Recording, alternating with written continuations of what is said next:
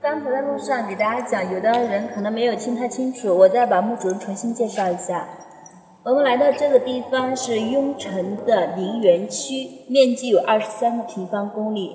墓主人是秦景公，姓嬴，名石，秦穆公的四世玄孙，秦始皇往上数的第十四代先祖，统治秦国四十年，是在雍城执政时间最长的一位国君。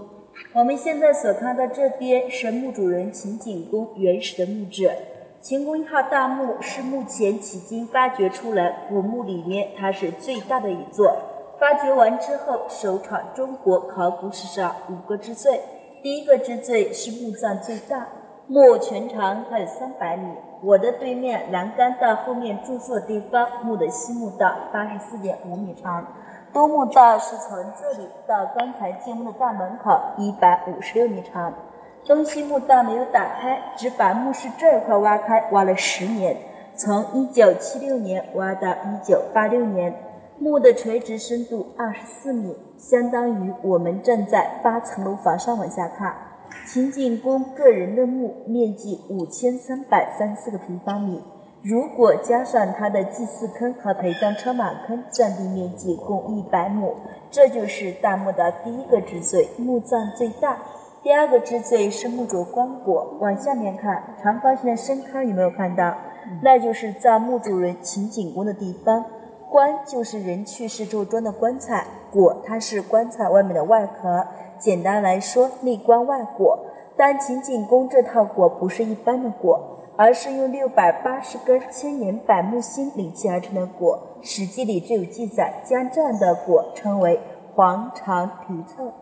第三个之最是血人最多，下面的小盒子都是给墓主秦景公陪葬人用的棺材，里面一圈称为香绣，秦景公的大臣、要员、嫔妃的棺材；外面一圈称为霞绣，秦景公的歌女、丫鬟、工匠。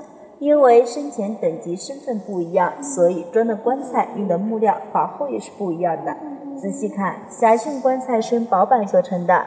所以发掘出来之后，就已经碳化腐朽垂木和轮廓。专家当时把这些轮廓数九十四，相信七十二，加在一起一共是一百六十六。但是大墓的陪葬人数有一百八十六人，还有二十个人在哪里？我们来看，大墓上下有三层台阶，在回填期间，中间的第二层台阶埋了二十个人。这二十个人发掘出来之后是无棺无椁。既没有棺，也没有椁，而且尸体是不完整的，被肢解过之后葬在里面。二十具人生加了一百六十六有棺材的，一共是一百八十六人。这就是大墓的第三个之最，血人最多。第四个之最，石磬。石磬和编钟都是古代宫廷的打击乐器。大墓里面当时出土石磬有三十三枚。其中发现大篆铭文二十六条，这些字是目前考古界发现刻有整篇铭文最早的石磬。最后一个之最是墓碑，大家往主椁室那边看，主椁室南北方向啊，边缘上有两根木头斜插下去，有没有看到墓碑？是那个最前面那里吗？主椁室的边缘就是这么粗的木头斜插下去，有没有看到？看不清楚，我有那个，我有那个激光笔，有没有人可以用吗？有没有啊？我有激光笔，可以试一下。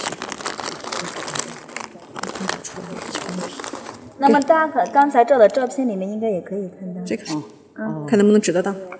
不行，太远了，太深了。不行，啊，太深了。嗯，大家谁照了照片？可以，可以看。啊，照片那边看看。啊，可以，可以，可以。看，嗯。阿姨，哪哪一个位置给？我怎么不行？可以呀，可以，可以。你不要晃。啊，在这儿看到没？哪里啊？